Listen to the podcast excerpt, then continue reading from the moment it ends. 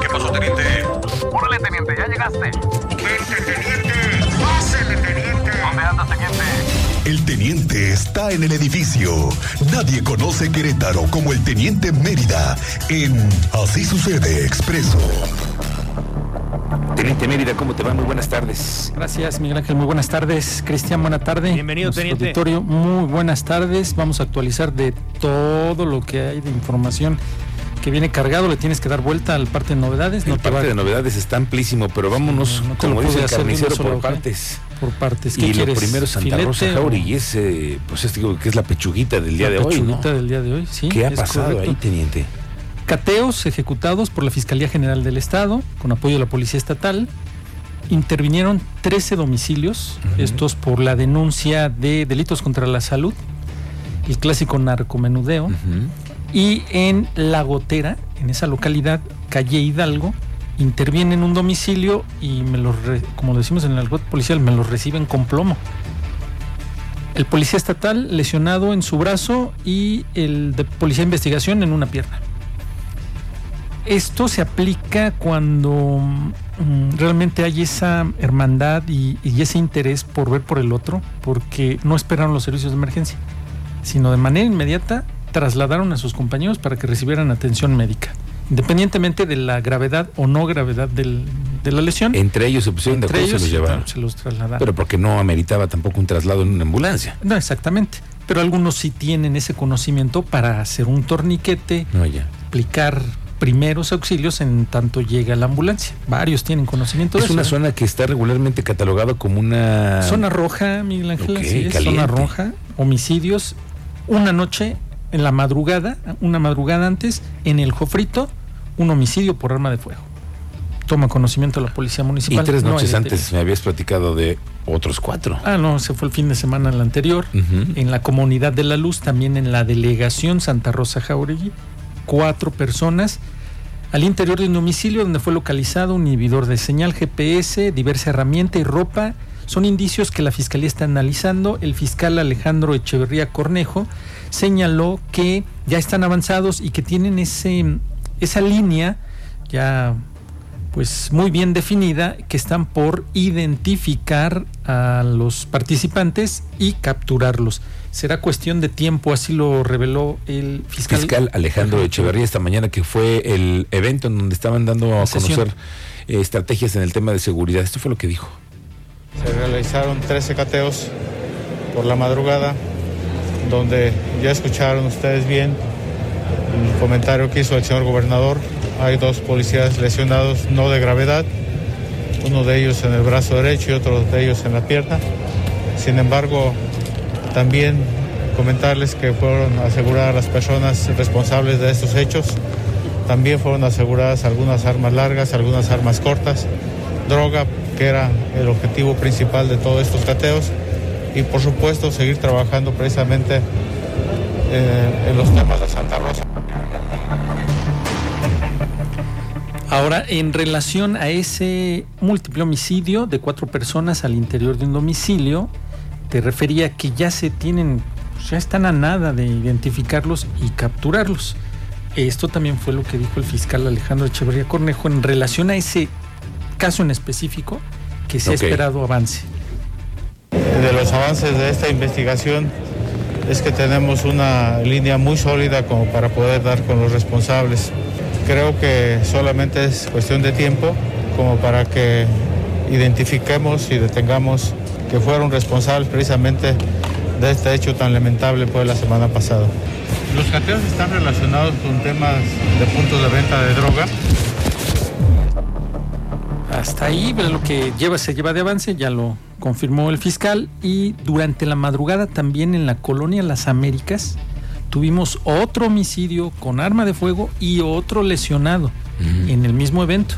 Tampoco hay detenidos. ¿Y podría relacionarse también con el tema del narcomenudeo, teniente? Mm, ahí la información que se tiene es que estaban conviviendo al exterior de un domicilio, la clásica riña, sale un arma de fuego a relucir y terminan dos lesionados, un lesionado y una persona sin vida en la colonia Las Américas. Es todo, estamos platicando desde el fin de semana, ¿eh? Nada más de fin Nada de más del fin de semana de lo que tenemos eh, rojo en relación a ese tema. ¿eh?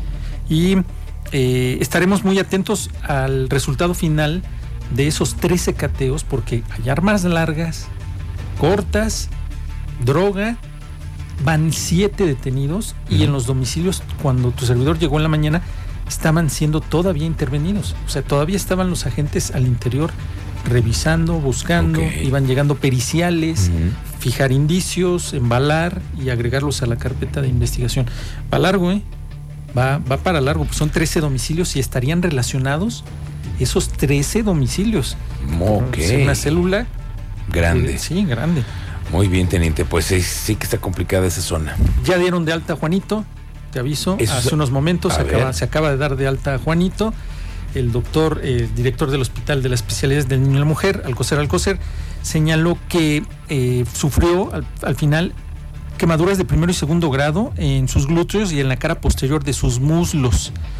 Eh, fueron, ¿Cuánto fue fue? sometido a cuatro lavados quirúrgicos y se le aplicaron injertos autólogos de su misma piel, esos injertos para que fueran eh, adaptándose y así es como ha ido avanzando eh, Juanito. Salió caminando, salió por su propio pie Juanito, acompañado por sus papás y lo que piden ellos es de que se haga justicia, ¿no? Acompañado de los papás y de la prensa. La mayoría Muchísimos estamos reporteros en- estamos- Sí, sí, sí. y- Y, y de, él. de UCEBEC y de personal de salud también estaban acompañando a. Estuvo el procurador del. DIF también, ¿no? También, el procurador del DIF ahí estuvo, también se le entrevistó también. Ok. Y este, todo el apoyo, Juanito. El doctor hizo énfasis en que no se le cobró un solo peso a Juanito durante toda esa intervención. Y además lo que los van a falta- seguir apoyando, ¿no? Exactamente. Y lo que falta, que no hay un solo peso erogado por parte de la familia en relación a su atención y la continuación a eso a ese tratamiento. Eh, cabizbajo, Juanito, eh, se, ve, se le veía ah, fatigado, cansadón, abordó una unidad que Bueno, iba a ser trasladado hasta su domicilio. Ahora es que imagínate, teniente, es un joven estudiante Sí. que no e- e- enfrentarse a un asunto mediático saliendo del hospital después de que todo el mundo claro, conoce su es- historia impacta, debe ser impactante para él y su familia. Sí, sí, sí, sí. No, bueno, tu servidor no quiso presionar, mejor me fui con el doctor, que me platicara el doctor, y al final nada más va a tener usted en breve en nuestras redes sociales el, la salida de Juanito hacia la unidad y ahí como están los medios. Este, abordando y tratando Abordando. de conocer y tomar una, una imagen, aunque también sabemos que esta imagen de Juanito no se puede divulgar. Él incluso trae su playera en Sí, la que viene su Juanito. nombre, ¿no? sí, dice Juanito en su espalda.